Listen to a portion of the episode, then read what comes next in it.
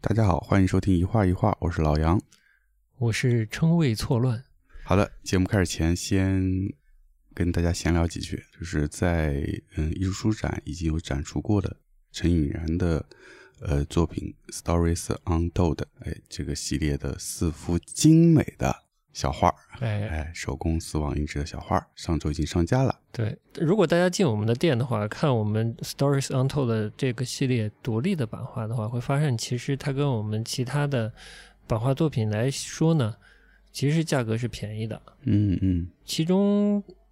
的原因呢，第一个是因为它是一个 Open Edition，它不算是一个特别严谨的艺术发行项目，它嗯属于我们这个 Stories Untold 的这套艺术书的一个衍生作品。嗯，但也是我们用版画的方式来实现出来的。然后也装了非常精美的框，对因为它这个属性呢，所以它的价格并不贵。对，我觉得这也是我们做这个艺术发行项目的一个初衷，就是希望能有更多人来关注艺术，并且自己开始收藏艺术作品。是的，嗯，所以这个小项目也是我带着我们这个期望吧。对，嗯，所以特别做了这个画面，这画面真的我们是很喜欢，嗯加上把它就是以这以一个衍生项目的方式来做出来，然后以一个比较平易近人的价格推出给大家。嗯，对，呃，唯一的劣势就是呢，呃，有了精美的装框，但是看不到实物，可能不容易体会到。我觉得能看到这，呃，就这四张画的实物会更有说服力，更有魅力。哎，就希望我们未来有机会吧，以实物的方式展现给大家。是啊，嗯，其实除了这四张这四幅小画以外呢，嗯《d，o r i s Untold》重新上架了，哎，但是这次呢是以一个另外一个面貌，嗯哎，和大家见面了。嗯，这次我们自己叫它是东厂版，对的，就是心痒痒，但又没有买先行版的各位，嗯哎呀，你们可惜了。那现在只有通常版购买了，前期的发行工作呢就告一段落，我们现在就进入通常版的发行了。呃，通常版的话应该也不剩太多了。对，就就是感兴趣的话，欢迎去我们的微店看一看。嗯，单张的版画的系列四张嗯，而且是装裱好的，然后有 Stories Untold 的通常版，嗯还有一个特别的九宫格结构的故事 Needles，还有什么？还还有珍藏版，还有想要拥有四本艺术书加四个画面的，哎，哎，就相当于是我们呃这次发行的所有的内容对了啊，当然了，对没有 Needles 那一张，嗯嗯，嗯，几乎是所有的内容哎，打包在一起的话嗯，就买珍藏版。对，留给贪心的你。那就推广就嗯到这儿了，到这儿嘞，那就切歌了。来 吧。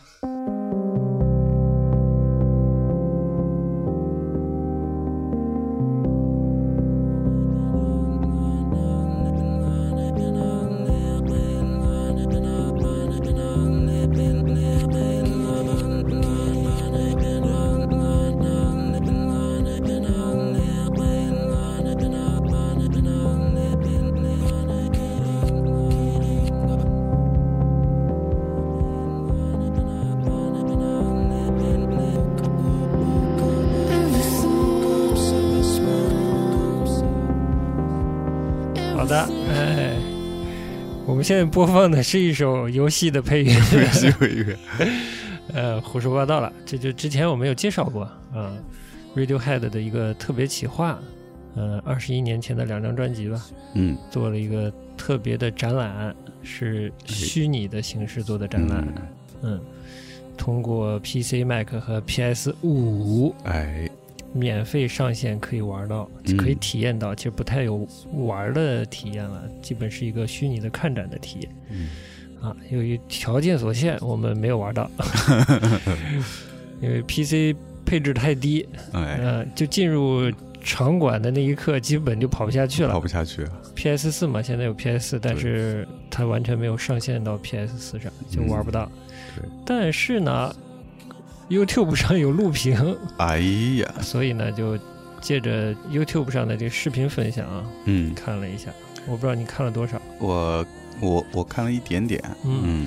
我，但我看的不是那种完整的，哦，你就看了一个精选版本，嗯哎，吧？是这意思，哎是呦这呦意呦思呦！嗯呃，我可能看了一个一小时左右的版本，嗯哦，，然后我在我们的微博上转了个一个多小时的版本，我的个天，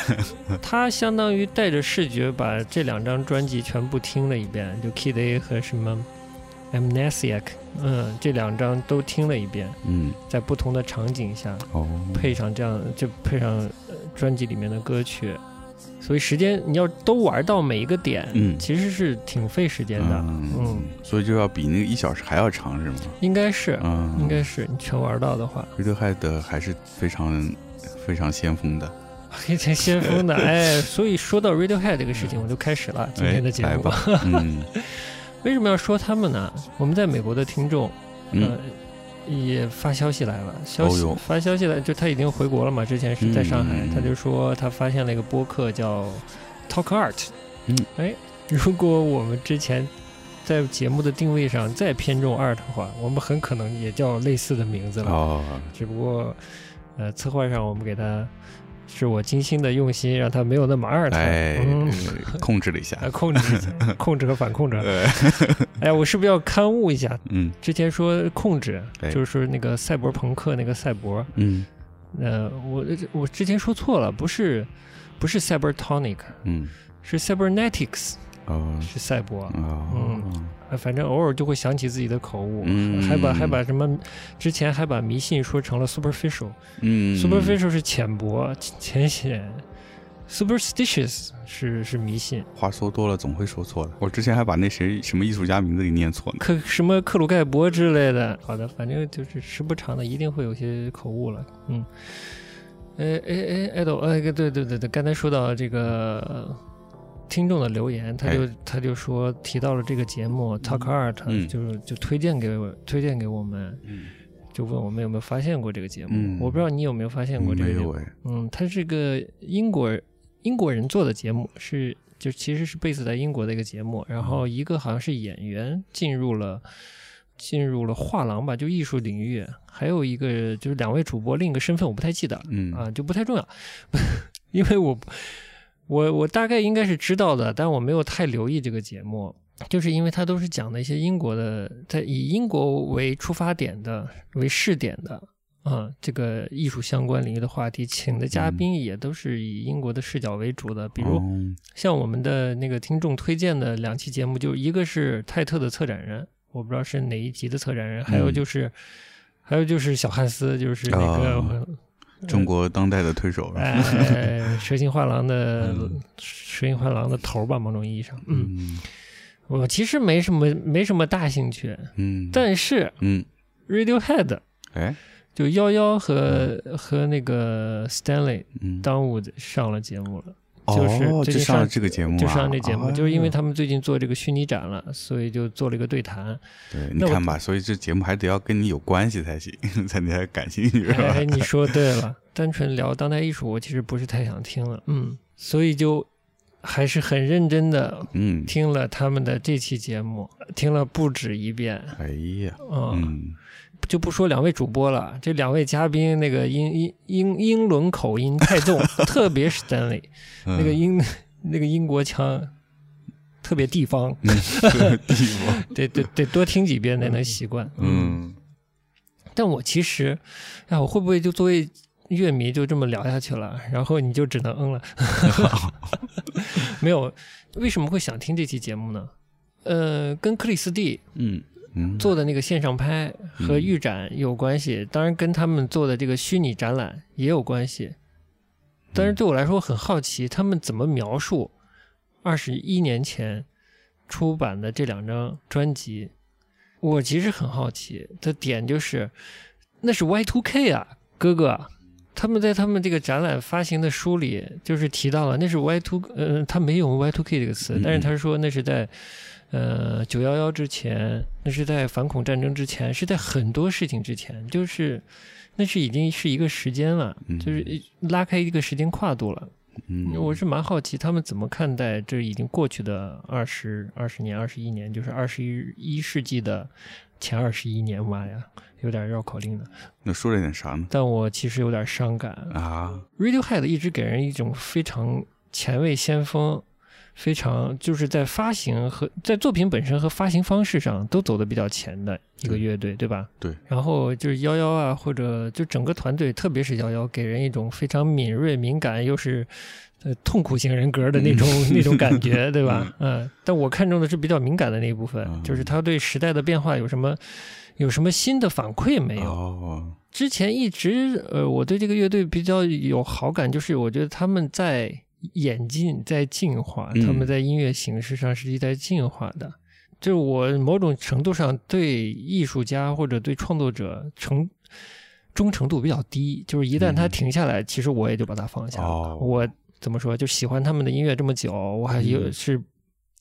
一是舍不得，二是害怕，就是他们嗯真的就停住了。嗯，那你会害怕他们万一演变的那个方向不你不喜欢吗？我不怕它变的方啊向，我不喜喜欢，我但只是你怕就是它嗯就不动了。就不动了，啊甚至回嗯回缩了之类的啊。嗯，嗯但我听了这期节目，我觉得幺幺真的有点儿停在哪里了。啊，我就举一个例子啊，嗯多了嗯不要说，是吗我就举一个例子，他们在回忆这个两千年这个时间点的时候，他就说嗯那个时候。作为作为他们年轻的艺术家嘛，二十年前吧，嗯嗯二十一年前吧，他们是觉得自己是天生的 lefty，就是天生的左派。嗯嗯，那时候左派的主张就是反全球化，嗯这个反全球化你能理解，但我觉得可能特别年轻的听众未必理解当时说的反全球化是什嗯么。它是跟经济模式、新自由主义那些东西相关的，其实是带有一种说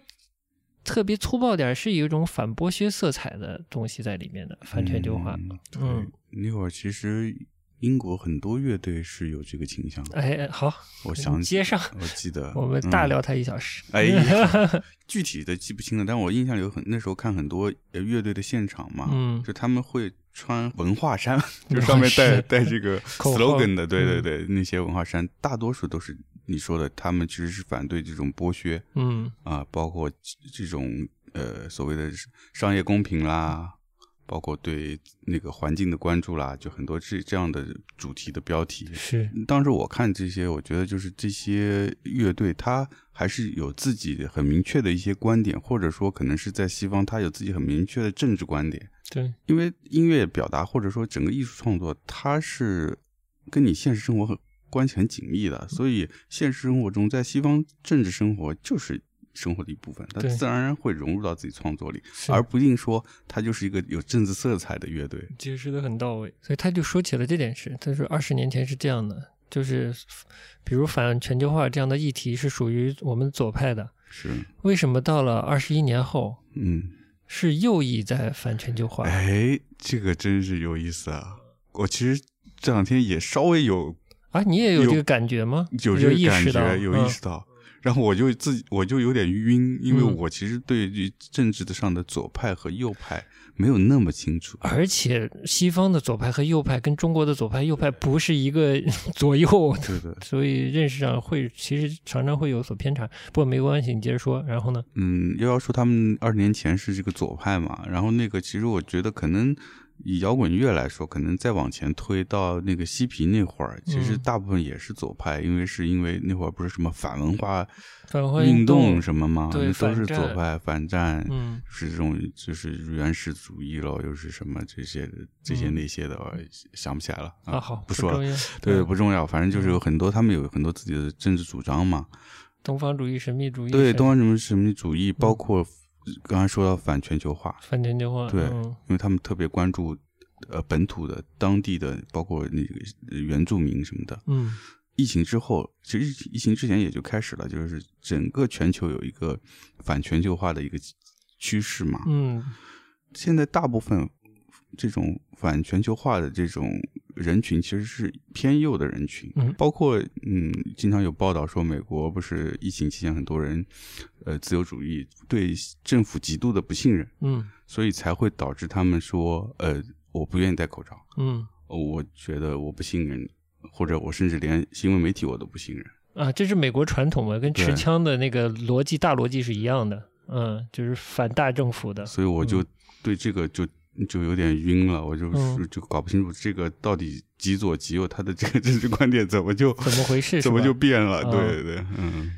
那我就顺着说哎，了。你说，嗯，嗯我觉得你我作为这个敏感度，我觉得是就是察觉到这个就奇怪的现象，嗯我觉得是好的。但我觉得幺幺这个 level 只看到这一步，我是有点 失 望，你知道吗？就是因为所所谓这种左右，嗯它是相对的，嗯反求全球化，它是一个标签，嗯，它背后代表的利益是不同的，嗯嗯嗯或者说具体的行为是不同的。就是当时，呃，二十一世纪初那个全球化、新自由主义，所谓新自由主义下面的全球化，资本的诉求是什么？世界的经济格局是什么？而到了现在，以中国世界第二经济体量、世界世界工厂这个地位，然后西方的右翼以不同的原因主张反全球化，那他嗯们是什么意图呢？这个我觉得他应该比我们清楚。我我简单的说两点，一个是，呃，其实跟选票有关系，我觉得就是在整个经济条件不好的情况下，你总是要把原因找到外部去。嗯，找到外部的嗯话，，就很容易说我们一旦脱钩，就比如特朗普建一道墙，嗯，我就算是一个国家统治者的形象来保证民生嗯了，好像减少犯罪、减少非法移民来抢，呃，工作机会。那其实，在其他，我觉得在其他国家，就是有右翼的国家啊，这个逻大逻辑是一一样的。嗯你要说他们所谓的右翼真的都愿意跟世界的产业链和资源链脱钩，全部进行本土化的生产，然后依赖本土赚取新的利利益或者利润吗？那是不可能的。嗯但是这很可能是右翼和右翼的，呃，偏右翼的政治利益找到的，在现在这个特定环境下的救命稻草。嗯保住自己的政治地位和政治政商之间关系的这个 说难听狼狈为奸的关系，嗯，对，就是他可能是内部的一些诉求，就是在内部生存环境的一些诉求，嗯嗯而有些人提这个是外部生存环境的一些诉求，像直接跟中国在有一些摩擦的地方，那他可能是希望在国际格局上有一些诉求，所以他提出跟所谓的去全球化的一些诉求，嗯嗯，那可能它未必真的就是美和欧能多脱钩，但它脱钩的对象可能是中国嘛之类的啊、嗯就这是这这特别泛泛而谈了，我、嗯我这种说法，但我就是我的意思是，幺幺你在我心目中嗯是应该是很透彻的，已经看穿这些表象的啊、嗯不应该就是大惊小怪啊、这是我觉得有点失望的点，就我对他要求可能有点高，嗯有点高啊，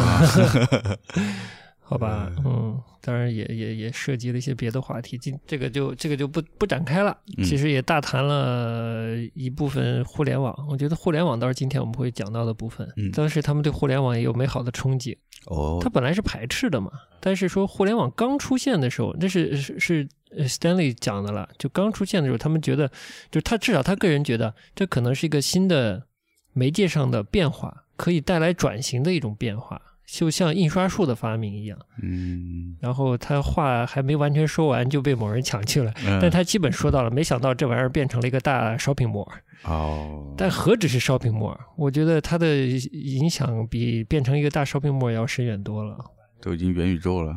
对，然后你元宇宙提的这点特别好。节目结束的时候，就是主播们推荐大家去这个不同的平台上去下载这个 QA 什么 Nesia 这个展览，去体验一下，说这是个虚拟展览。 嗯，然后那个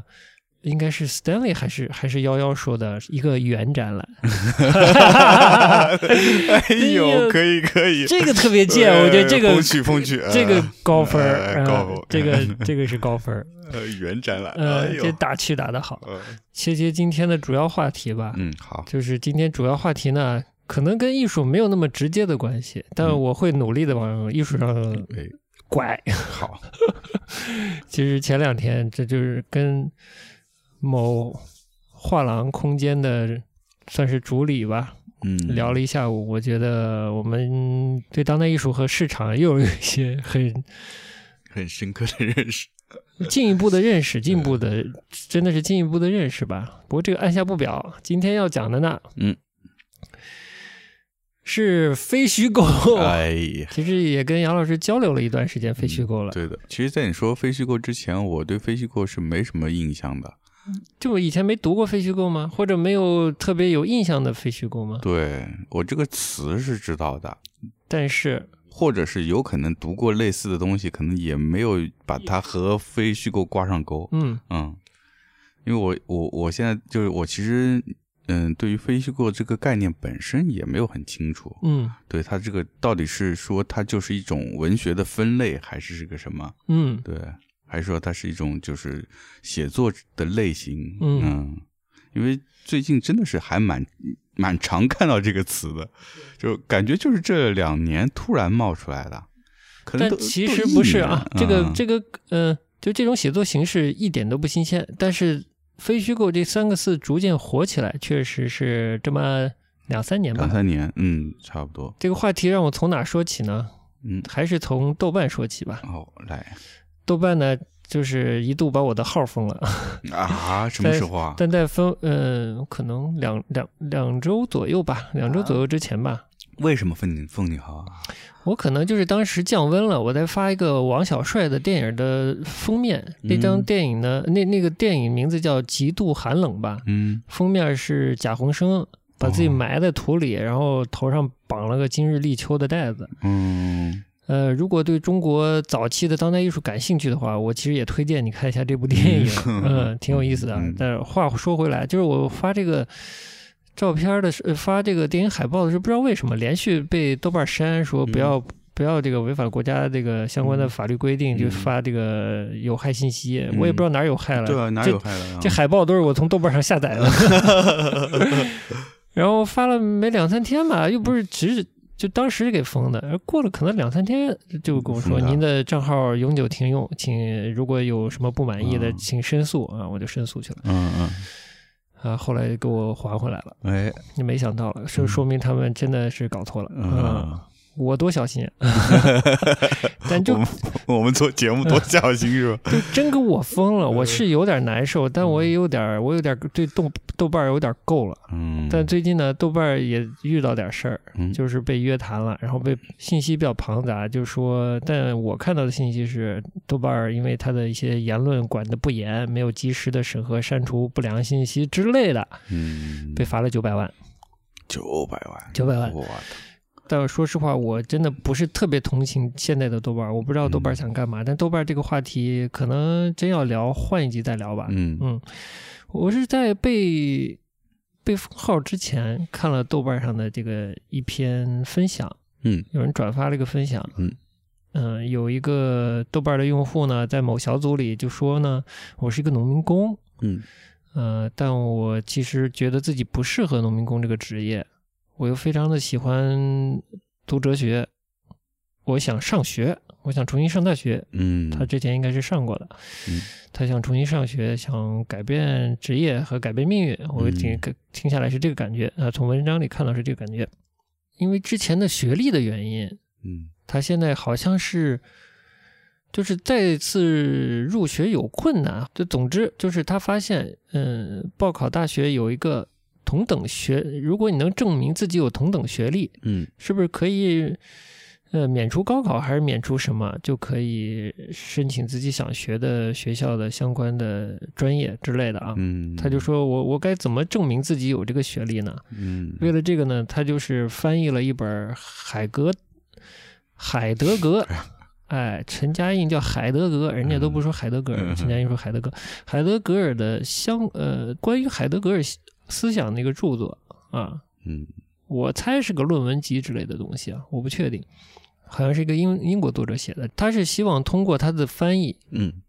能达到证明自己有所谓这这个院校系统或者教育体系里所说的这个证明自己有同等学历这个门槛儿啊，重新去上学。嗯然后就问各位豆友有没有什么办法？他发现这个这条路好像也没走通，嗯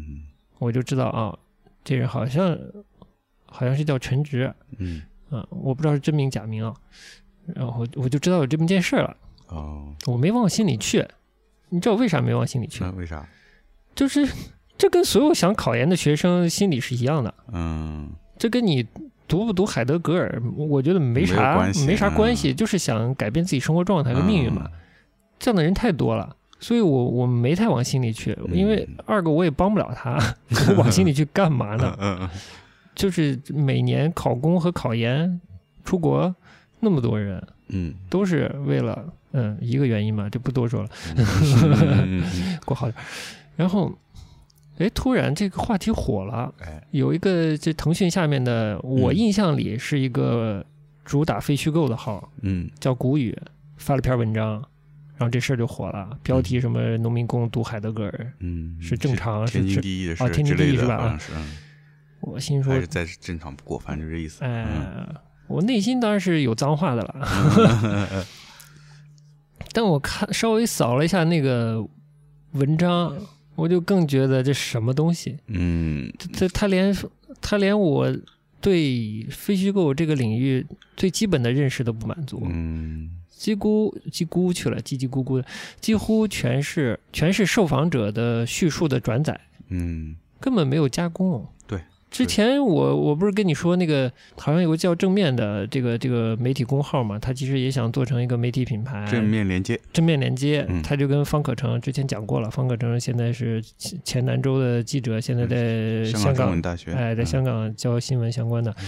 呃，还是 communication 相关的这个专业，然后，然后他们交流里，这个正面连接的这个主编就说了，情绪和氛围，非虚构很注重情绪和氛围，嗯我就特别感谢他嘛。嗯我说艺术也需要。然后我一看古语写的这东西，没情绪没氛围，嗯就是转载。嗯就是我们晚一点再回溯这个非虚构这个事情啊，就是非虚构发生，就是进展到今天这一步，怎么已经已经堕落到这个程度了？嗯就是为了抢一个头条，这个头条类似于我所所说的那种最经典的新闻头条，就是人咬 狗了。嗯，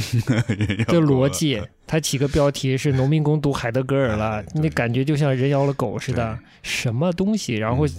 急急忙忙的凑出篇稿子来嗯写这么个东西。嗯没错。因为你跟我提了这事儿以后呢，我就嗯去自己在网上找找了，所以我自己我找到的也就是这篇文章，古语叫《古语实验室》吧，哎他，们下面这篇文章，哎，我的看完的反应基本跟你差不多。嗯我第一个觉得这个文章有点 水，当然我还那会儿我还不知道什么非虚构，就不知道他们这个古语实验室也算是非虚构的一个号。就是你不知道他们以前是主打非虚构呃，内对，容我不知的，道或者他主打类这对个类的型对写的。作然后后的，来你跟我说他们也是做这个非虚构的，我嗯当时就是想到底什么是非虚构啊？我哎，觉得直这接就篇懵了是懵吧？了，我觉得这篇文章连那个纪实报道都不够。啊嗯对吧？就是最起码对我来说，技术报道，你刚才说的情绪氛围是一方面，嗯，另外最基本的吧，你你得吸真实吧，你你真实性啊，你得做调研的吧，嗯对吧？我觉得在那个文章里我都看不到，对，就是没有任何的调研，就是嗯对啊复述了受访者的， 对，啊，就复述了一遍，就是嗯平平淡淡，嗯总是真是吧？总是真是挺真的，真嘛，真实这也是个大话题， 对可能晚一点再说嗯，先说非虚构好了。就说回这个非虚构，怎么说呢？从哪儿再说非虚构这个事情？其实非虚构这件事情，说到底，它是一个这个话题是个媒体话题，嗯它是一个新闻环境的话题。嗯前一阵呢，南方周末算是创始人的这么一个角色，一个老人叫左方，嗯嗯，他去世了。哦是不是以前南华早报的记者，嗯呃，是哪份报纸的记者？我不是太清楚了。这个作者左方去世的时候，嗯他发了一篇自己当年写的采访的报道文章。嗯，就在那个文章里，就是这个创始人啊，有提到自己当年就是做，呃，就是开创南方周末这个周末的周报，在原本的。呃，官方媒体日报体系底下做周报，它的大思想是什么？嗯以及里边有有一个很有趣的部分，就是在呃中国一个特定的历史时期，他做了一些选择。嗯八十年代末的政治风波这件事情，当时南方周末的嗯报道取向，哎他做了他的选择哎他的选择或者他的判断，嗯嗯嗯，大家有兴趣可以看。嗯他简单的就说他这个是注定失败的，所以不要在上面消耗自己这个这个媒体品牌，大概是这个思路。嗯，这篇采为什么有这篇采访呢？是因为这个嗯左方奇人、嗯这位老先生当时在香港发了自己的书，这种这这本书大概是回顾自己自己的生涯和一部分有三分之一的内容是回顾了自己在南方周末工作的生涯。嗯，书叫《钢铁是怎样没有炼成的》，大概啊，大概的书名啊，呃，这个转折停的挺好的。我也我也找到了，也看了一下，然后我发现，嗯，里面不完全是写实的内容，哦，嗯，有被他在南方周末晚期的同事，就是考据之后发现是很可能是不真实的内容，嗯，对自己，己的美化或者对其他人的一些丑化，就是主观上的，就是历史都是书写者主观改造过的真实吧，嗯所以真实这个事情是，嗯，我们要 哲学的辩证的看真待是 吧。 好，不知道，但就呃，就说回这件事啊，就南方周末很重要，但是他在南方周末的那段时间太早了，就是后来他离开了嘛，嗯他年纪也很大了，后来还返聘过，就在返聘期间跟当时的呃领导有有有一些冲突，冲突、隔膜之类的东西，然后当时的领导就后来写了一本书，就来证伪他在这本书里说的东西。啊，是吗？哎呀，这么有意思！ 哎呀，就撕逼 啊，撕的开心的一个二个，为了撕逼写书，但我觉得撕逼的这一方呢，就是为了表，我觉得他的行为呢，至少体现出了一个新闻人的基本修养，嗯就是如何去有方法的去证实一个东西或者证伪一个东西。嗯，这个专业精神倒是体现出来，因为他的政委文章我也看了，我觉得嗯还是比较钦佩的，就拿出了专业的素养来哦啊，有有新闻素养，哦呃，这点还不错。好的，就是南方周末这件事，我想对接下来说的是什么呢？就是新闻的变化嘛，嗯嗯，你一直不知不太理解什么是呃非虚构，对，你也可能没有太看过有一个著名的美国作者嗯写的关于中国的文章，嗯，江城啊，哎，啊，何听伟过何伟，嗯，听过，但是并没有看过。对对对，这就是我觉得在中国所谓的这个非虚构写作类里面，就是呃，嗯就何伟就是非虚构之神嘛，嗯，但他写的已经非常早了。我也是有一年看了他在网上发表的关于北京生活的技术，嗯呃，当时可能是发在《纽约时报》还是哪个媒体上面，然后有人翻译了，然后我哦看了，哎，我说，嗯，这个文体很有趣，有什么特别的地 方有情绪，有氛 围，啊？也有温度，有细节，嗯呃就看的时候像在看电影儿，哦，嗯、有这种感觉。嗯，嗯当然，这跟他的写作的写作的技巧、写作的方式，就嗯把握自己和现实之间的那个关系，以及嗯主客观的给的量，嗯嗯，是有关系的。就是主观嗯判断加入多少，主观感受嗯加入多少，是他的嗯写作技巧是有关系的。嗯所以这品质是是好的，就嗯至少对于当时的我来看的时候，我说，哎，真的有趣这种写作。然后你你是说不知道，嗯嗯，非虚构和和其他新闻写作的区别是吧？对，咱咱们之前也聊过，南方周末最重要的一类内容嗯就是调查新闻。对其实最好的南方周末就是扩版，扩版已经扩到至少十六个版的时候，就两千年前后的时候，那会儿的主编是江一平吧，是是位女女的主编，是呃也确实是我我比较了解的南方周末，嗯哼，从后来看，很多人说，包括呃南方周末曾经工作过的人，那个时期嗯工作过的人说，啊、这也是南方周末最鼎盛的时候。嗯哦，调查新闻对，追求的不是情绪和氛围，嗯，就是是真相啦，真相，嗯是有社会和公共议题的，是有经济或者政治或者民生议题的，司法上的相关的。嗯嗯这个具体的命题，然后去探求探求真相为目的的新闻报道。嗯嗯但是在一三年南方周末彻底的垮掉之后，其实之前已经示威了，啊、就直到这个领导班子，就是上从上级领导到报社内的领导，都已经开始不再在思路上和能力上都不再支持以前的那个办报思路了。之后，嗯啊、南方周末不是逐渐的就垮掉嘛，然后记者四散嘛，嗯啊、都是进了其他的媒体，成为其他媒体的中坚力量嘛。就是南方周末曾经是新闻人的黄埔军校嘛，嗯嗯就开始了新的一个篇章，嗯，就是比如以 GQ，嗯、什么时尚先生之类的这些嗯时尚媒体，媒体，嗯，他们就会很重视专题，那会儿叫专专题题，专嗯，但专题不是新闻，专题说白了就是非虚构。呃，专题已经就是非虚翻构了，专题就是非虚构写作了，基本就是哦以人和事情为对象来叙述，它没有特别明确的一个公共议题在里面了。嗯，哦，是这样的，所以非虚构对于这个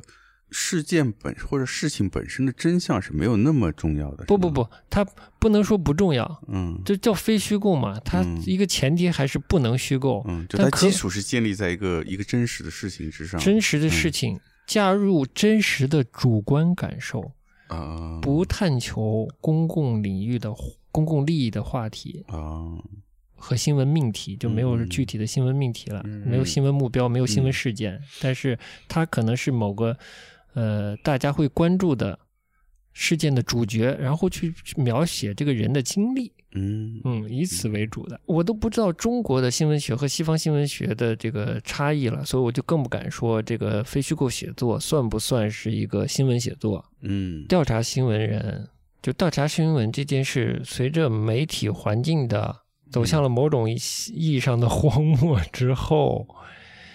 这些好的媒体人要不去做非虚构写作啦，嗯，要不去其他媒体做行政啦，嗯或者自己开一个媒体，但也更多的是做一些非虚构的类型的东西。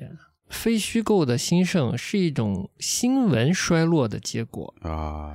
甚至说非虚构写作是新闻的代糖，嗯是一代所谓新闻人，特别是调查记者，如果他还愿意在媒体行待着的话嗯，这是他的救命稻草。听上去有点悲伤了。不，你仔细看，确实就是这样。嗯当然，很多人不理解，尤其年轻人不理解。然后，非虚构这个词越来越火，有一些非虚构训练，就是非虚构写作的训练、嗯，班、培训之类的。对还有一些呃以非虚构写作为主的，呃，这种媒体号，嗯甚至有一些艺术家在当代艺术领域也也加入非虚构的成分，嗯，就是艺术领域也开始切入非虚构。你是是说他们作品吗？对作品，当然它主要可能是以其他的方式加入非虚构，嗯就是比如展现自己生活过往的一些物体、呃物件，哦，这其实是非特别非虚构的还方挺式。多的这一类。然后通过一些影像、呃嗯个人描述，嗯嗯，这样的，它嗯，对我来说，它也特别的非虚构。嗯嗯嗯嗯，在那非虚构之前呢，就我试着往艺术上拐拐啊，嗯其实中国当代艺术的大咖，我们的艾薇薇老师，嗯他就做过一些接近于调查新闻的这样的做法。，比如说他那时候去汶川，对的，嗯但其实呢，这件事是我觉得啊，直白的说是非常危险的，嗯就是新闻不是个体可以做的，尤其所谓所谓的公民记者这件事，在中国基本是不成立的，就这个生态下基本是不成立。这个现在应该是很清楚的，以艾薇薇的身份做那样的作品或者那样的行为，他所面对的境遇是怎样的，大家也清楚，对吧？就是这个新闻生态不允许你这么做。对，嗯，嗯所以千万不要说看看到有艺术家以这个方式做这样的行为，你也跟进，这个是很危险的，因为新闻是一个集体行为。嗯这个当年很就是特别优秀的调查新闻记者，上当年的《锵锵三人行》就讲述为什么没有调查新闻了。嗯嗯，基本当年行里好的记者都不干了，就是因为没有这样的机构了。嗯，没有好的领导、编辑来支持你的行为，嗯嗯没有这份报纸或这个媒体没有好的上级领导来给你撑腰，嗯让你继续做这样的报道的话，你是做不下去的。嗯它既需要财力，甚至是需要政治力量嗯来支撑嗯，报道做下去的。所以新闻这件事不是简单单的就说。嗯你有一个好奇的新闻话题，你自己就去探 索，然后你就叫做新闻了。 嗯，这不是新闻，你也不是媒体，说白了，就媒体是这样支撑起来的，一个有有有主体的存在，才能生产，才能生产新闻，嗯，不是只有记者就能生产新闻的。这个一这是一个特别大的误会嗯是啊、就崇拜某些记者，这个是，哎呀，你就是就像你崇拜一一台好的机器里的一个部件一样。你你崇拜的是一个电器里的一个部件，你甚至嗯连电源都不崇拜。 那个如果没有电源，这机器是不会转的嘛。非常清楚了，就就是媒体环境都变了，然后这个媒体，就像你说的，这种原先的传统的新闻媒体没了， 已经瓦解了嘛，已经以新的媒体、官方媒体形式、融媒体 这种形式来被代替了。所以现在呢，就是你如果是一个爱听播客的人，你就会发现，哦哟，播客播客领域好多媒体人，嗯，对，是不是？呃，嗯，我也是因为最近听的比较频繁，所以才发现这个问题，哦呃，好多主播都是媒体，嗯，你你有什么感想？我想媒体人是干啥的啊 呢？我们就开了个玩笑来着，就买了一张画，叫自己是藏家，然后你还怎么说？画画画廊打打杂，呃，然好后像打打两年杂，就叫自己是这个呃独立艺术经济，哎、在报社的传达室收过邮件，就叫、啊没 就叫媒体人嘛。 啊，我这是呃恶毒的玩笑了。嗯但是媒体人在我的概念里，以前媒体人不是随便就是在媒体这个这个大体系下、大产业下供职过的人就能叫媒体人呐、你只有真的对一个媒体的生死和他的性格和他重要的内容板块负责的人，才好意思叫媒体人，对吧？嗯、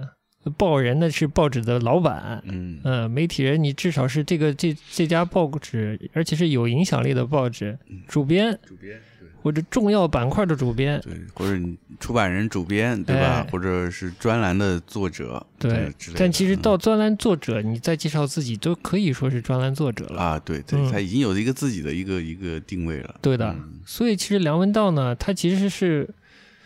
他其实原原本就是节目嘉宾和专栏作者，就是长期在香港写专栏嘛嗯。他可能内地的呃那个读者读的比较少吧，嗯。但媒体人就很宽泛了，嗯，窦文涛也会说自己是顶多是主主持人、主持人知名主持人，不会说是自己是媒体人，嗯。所以媒体人到底是干嘛的，我就很奇怪。您是在哪家媒体，呃，支撑了哪个媒体的性格和这个在媒体的价值和在媒体市场中的价值了？嗯，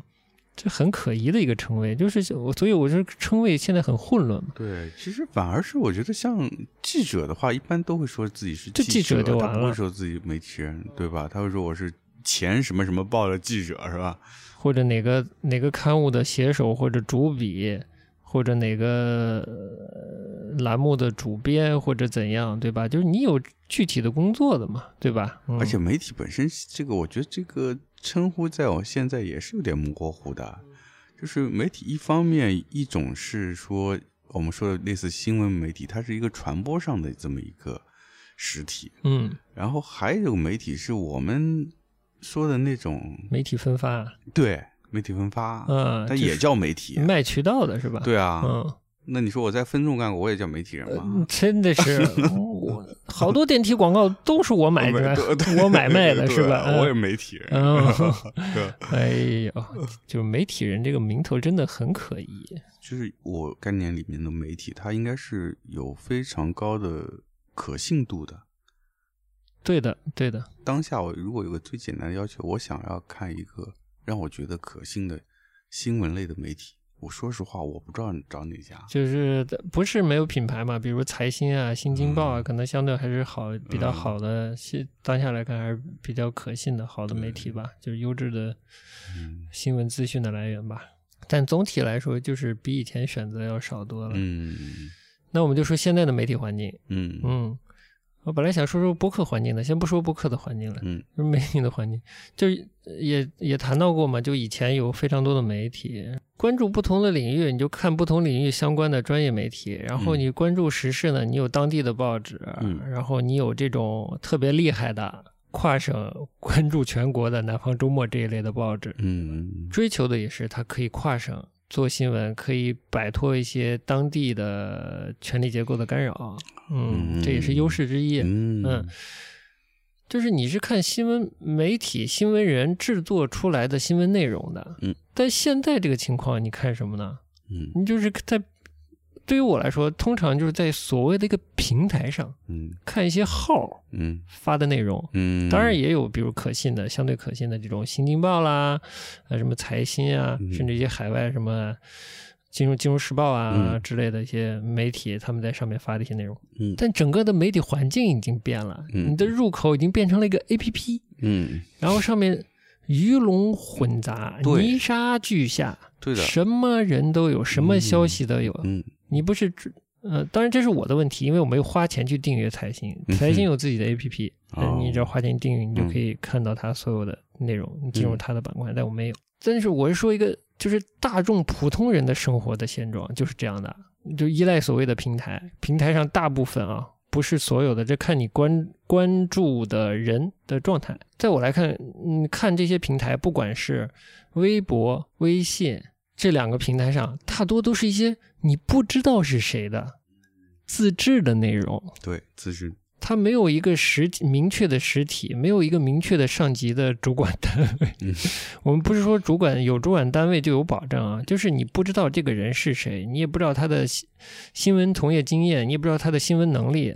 也不知道他的新闻价值观和取态、职业职业的修养，这些都不知道嗯，就是你就在看上面看不同的信息，嗯嗯啊，嗯这些加工出来的东西，这就就很奇怪，我是觉得啊，就你都不知道这这他说的信息从哪来的，对的，嗯，就你谁，所有这些自制内容和甚这些媒体的内容都在一个平面上，对的，他们就是一些小的 icon，被拉平了，你的意思，你根本不知道，其实不是一个，就层级完全不一样，对有的有的是那种呃。有的是一个很大的实体，花了很大的价钱请了专业的记者嗯产生的一小条对新闻，有的是就自己胡编乱造、瞎嗯瞎逼逼的出来的一条信息，对吧？嗯但是，但他在一个所谓的媒体平台上是被平等的 对待的，哎，好民主，对，好像是被拉平了，这东西被拉平了。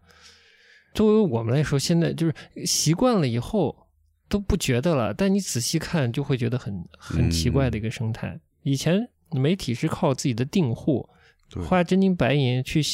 去购买消费你生产出来的新闻制品啊、这个媒体产品嗯来说明你的这个媒体的影响力。嗯这个时候，广告商才会看重你，才会在你的媒体上投广告。嗯对吧？就是你是一个独立的实体，经营自己独立的产品的。嗯现在成了所有人挤在一个叫微博或者微信的平台上嗯发内容，然后等待着被广告商青睐，然后嗯这个所谓的媒体平台不对任何内容负责，但有删除任何内容的权权利，利，嗯并且支配着广告商的广告业务的分发和利益的分发，嗯这叫什么生态嗯？这不是很奇怪吗？ 是的，嗯。这个权利义务都不都不对啊，不都不对等啊。呃，嗯然后养成的 s- 现在的嗯所谓的媒体受众，一个是不爱花钱，嗯二个是分辨能力会很低，嗯很可怕。就我以前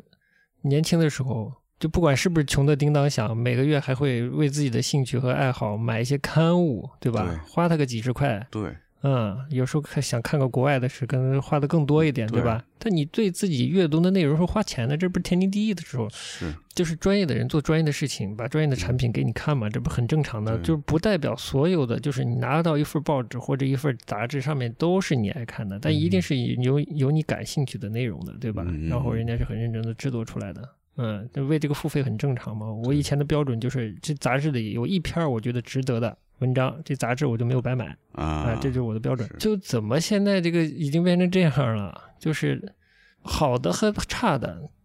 在显示、在展现这个这个意义上被拉平，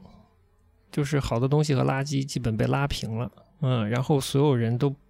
对对内容付费，好像觉得就这是什么东西，对吧？嗯就是为什么内容要付费？你你抢钱呢嗯，？对对，就是你凭什么是啊吧？对嗯，我我我订那么多号都不不收我钱的， 对，啊嗯，我觉得这个是有有很大问题，啊这就绝是对大的问题，跟之前的所谓这个互联网的嗯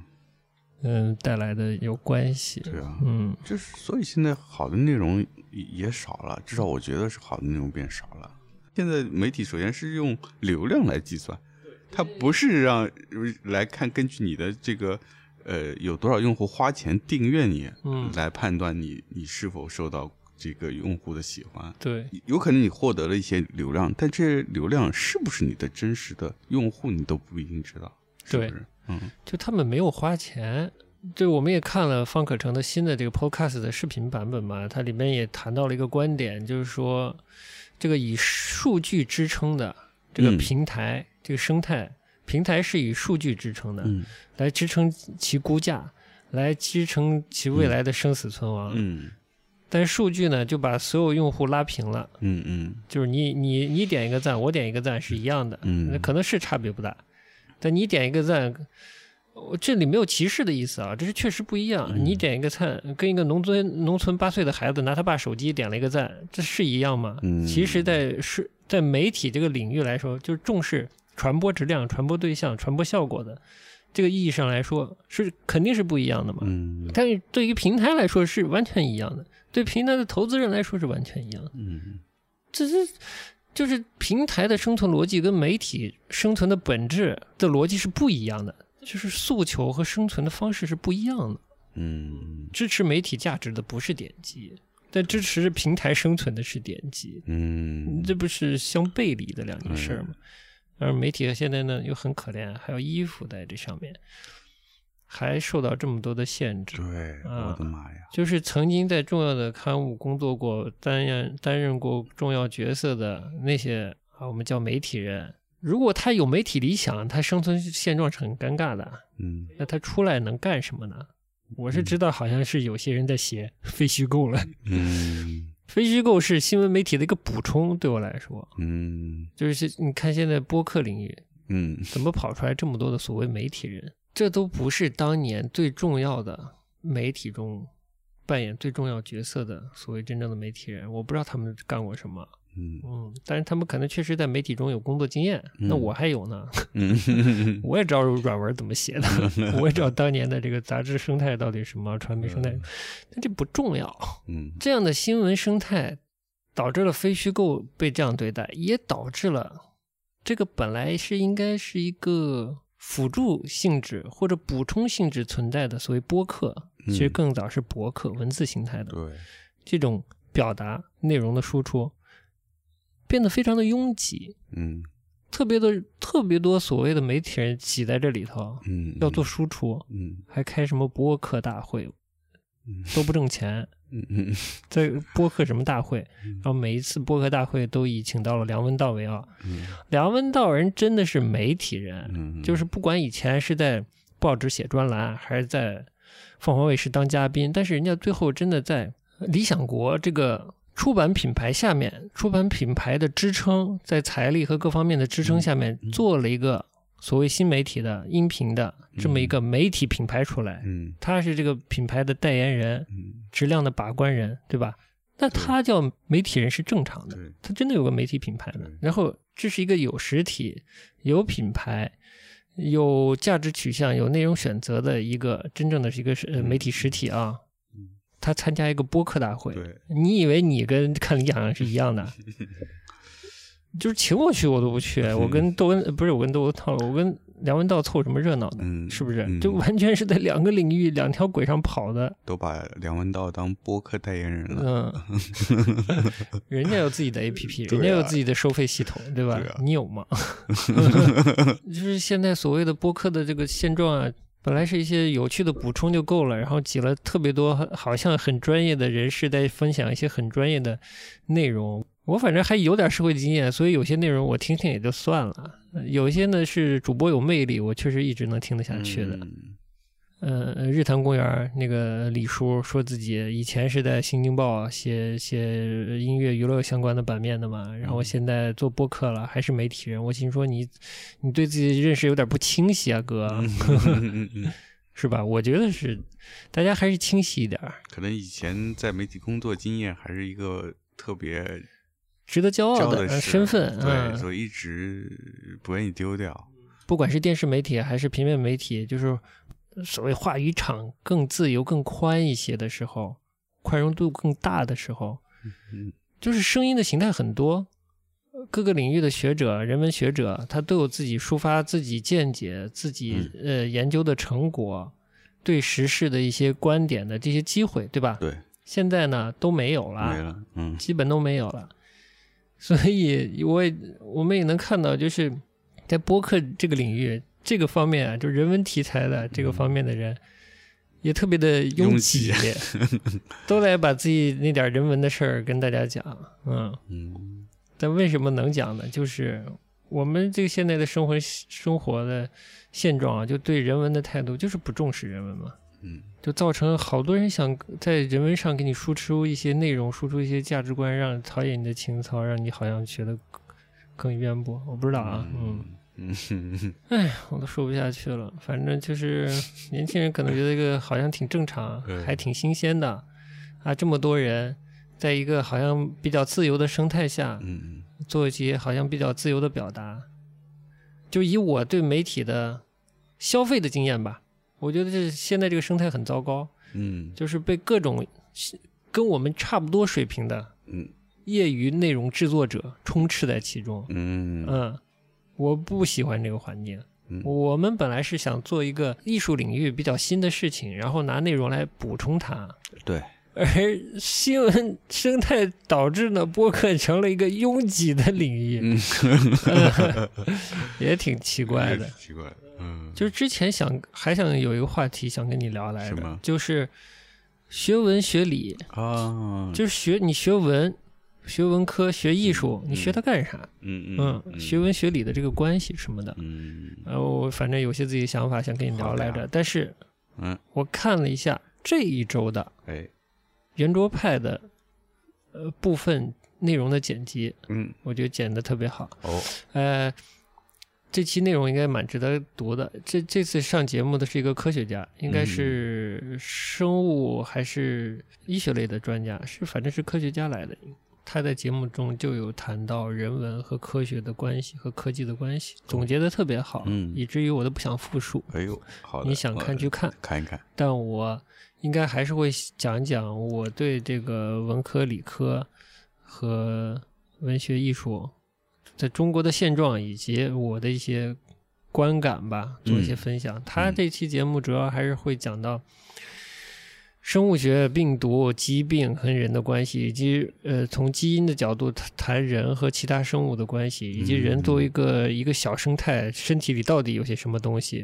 和呃身体的演变什么的，就是呃是很科学的，给大家补充一些知识，我觉得特别好。嗯嗯甚至提供了一些新的科学领域对一些基础问题的新的态度，比如就是，嗯，所以说在物理领域现在对是呃对物质和能量是当是是当一一件事在看的，然后时间和空间也是也是当一件事情看，大概是这么描述吧。嗯我我我会稍微去了解一下，我觉得非常有意思。哎，好的，好吧，非虚构就我能分享的就就差不多这么多。其实我是从非虚构去反推为什么非虚构会变得越来越火，嗯然后其实看到的是就等于反思了一下媒体的现状吧，以及大家就消费媒体的这个环境。然后豆瓣儿想封我号，结果没过几天自己被罚了九百万。有没有感情？有感情，但同不同情豆瓣不同情，就是它跟其他媒体都是一样的，是依赖用户生产的内容嗯来支撑它的价值的。哎，但这么话有点苛责了，但是是确实是他有什么权利去随便的删除别人的内容和别人的账号呢？对，没错，即便是他在不得已的情况下，那不得已的情况是什么，以至于他不得不删除别人的账号或者内容呢？我觉得这个，反正总的来说，我是觉得，我还是相信，作为内容制作者来说，获取用户的信任，获取用户的订阅，是唯一有可能的生存方式。我觉得，就可以相对长久的，只是可能现在可能还没到这时候吧。哎，对了，稍微多说两句，啊嗯就是越来越业余的大的媒体内容生产环境，嗯，它就蚕食了曾经的广告公司的这个、啊这个业务嘛。对，就特别奇怪，就是他没有做任何新的东西。对我来说，嗯嗯嗯你以前在媒体或者在广告行业，你也是做好内容，那前提是做好内容，让你的媒体是值得信赖、有受众的。之后呢嗯，你帮广告商去做硬广告、卖版面，或者做软广告，做帮他们做内容，嗯，就是这样的。的。对，那现在的这些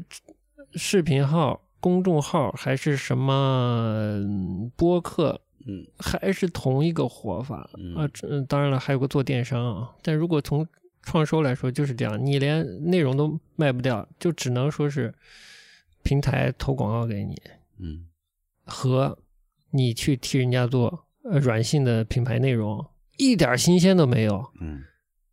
播客领域前一阵子有个叫 MCN，是 Multi Channel Network，毫无新鲜，就是广告分发嘛。那他妈都是多少年前的嗯操作方式了，对对对都老的不能再老了。 对，结果套了个新名字，嗯在播客领域再来一遍来一遍，嗯什么东西啊？就是我看到的，就是抢夺了原有正常的能有机生存的行业的所谓流量啊。就这样的的的受众，抢走的受众以后是谁抢走呢？当然是那些靠点击支撑有大钱的平台抢走嗯的，然后制造了一堆以前不知道干什么的人，就像我这样，以嗯前不知道干什么的人挤到所谓新的播客的、视频的、短视频的嗯这个媒体行业里来干以前人家能养活自己的这些行业的活儿，嗯嗯还养不活自己，还不一定养活活自己，对大部分都养不活自己，而搞得风风火火，嗯给平台增加点击，我丢嘞！嗯这是生活质量的下降对啊，啊倒退啊！ 所以这种出来的内容，它质量能好吗？这好不了呀，好不了啊！你怎么能听像一画一画这样的节目呢？ 是哎哎哎， 哎，我瞎说 的。哎，对对，对，我们只是一个补充嘛。最近也是听了很多，嗯，不是很多啊，就是比较频繁的听了一些节目，可能对大多数人来说，就是一种用来杀时间的一个东西杀时间消遣，我理解，有时候我也会对啊，，嗯这，这个是需要的，这是生活一部分，但你就不跟能看肥皂剧一样对嘛你。不能全都是这东西，或对或者百分之九十都是这东西。啊然后你误以为自己吸收了很多有价值的信息和知识，以前嗯看的那些，比如说杂志也好啊，呃，电视节目也好，因为它是你像你刚才说的，它是有一个团队专业的团队在运作的，所以它的质量很高，它花了很大精力，就是很多时间在上面做出来的东西，同样是五分钟的东西，嗯， 那你看到的是不一样的东西。是不一样的东西。所以希望大家都能养成花钱看内容的习习惯，哎，大家也可以从花钱听一画一画开始做 起哎呦，对吧？可以可以， 嗯，我们在在这个爱发电上可以做一个西特别低价的这个版本嗯啊，这种订阅搞个什么一块钱一个月一块钱，哎，之我类看的行，我嗯看行，嗯嗯。一块钱不多吧？ 一块钱不多，绝对不，这还能多啊！我就看有没有超过十个人去订阅， 我这么没有信心吗？我就特别有信 心。 哎，这大买师，它一百块了， 哎呀，靠靠你了，靠你了，不足的部分就靠你了哎。呀， 因为腿毛是搬不过大腿的嘛，时代大潮就是这 样。 人就是群体，一旦养成习惯，确实很嗯难改变，这确实是真的。嗯，但是我希望每个有独立思考能力的人，逐渐的清醒的看待自己正生活的环境，千万不要以为就以为所有的事情都是应该的，嗯，而且时代是在变化的。嗯，你的生活环境到底会越来越好，还是越来越怎样呢？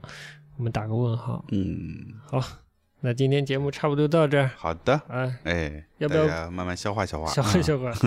给大家补充一首有哎，稍微欢欢乐一点的新歌，就刚才给你听到那首。嗯， o d o r i c o 是什么意思哎，哎什么什么什么 o d o r i c 啊 o 应该是跳舞的人吧？跳舞的人。啊好的，哎，这首歌就叫《跳舞的人》。嗯然后呢，他是来自一个特别年轻的日本的音乐人，嗯，叫做叫做 Wanty 吧嗯汪体啊，哦，嗯汪体是，V A U N T Y。哦哦哦汪体，嗯，我知道，我我我也是才知道，我看了他看了他的官网，他才二十一岁，好年轻，嗯，好像长得并不是很英俊，但是编织音乐的能力还是蛮强的。哦我多利口，嗯就跳跳舞的人，跳舞的孩子嗯、跳舞的孩子，嗯， MV 主演是嗯、苏达的女朋友吧，俩人没结婚的吧？应该没哎结了吧？啊，已经结了对吧？那好就是像苏领嗯证了。呃苏达的太太。哦，南妈哟啊，那个松那呃菜苏娜菜，小松小松菜奈菜奈对小松菜是奈小松哎菜奈对小吧松？菜奈哎，对小对松菜奈，对嗯，MV 是他主演对的对。对对好的，松菜都有了。哎呀， 送菜，好好，这这期节目就到这儿了啊，嗯好的等我们在好听的贝斯 line 里面就拜拜了，是吧？哎，好的好的，嗯，下期节目见，拜拜。拜拜。どこに置いてきたよな哎，我就不知道他们怎么这音色做的这么弹，这么好听啊！我觉得还是有用效果器用的好，音效果器用的好是吧？就音色肯定是过过招的。是过过的回り出したあの子と僕の未来が止まりどっかでまたやり直せたら回り出したあの子と僕が被害者空でどっかをまた練り歩けたらな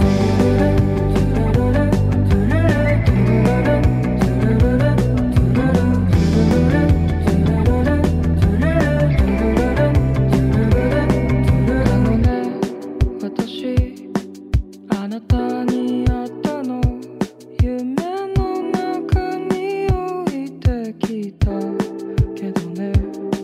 ねえどうして私が好きなの一度しか会ったことがないのにね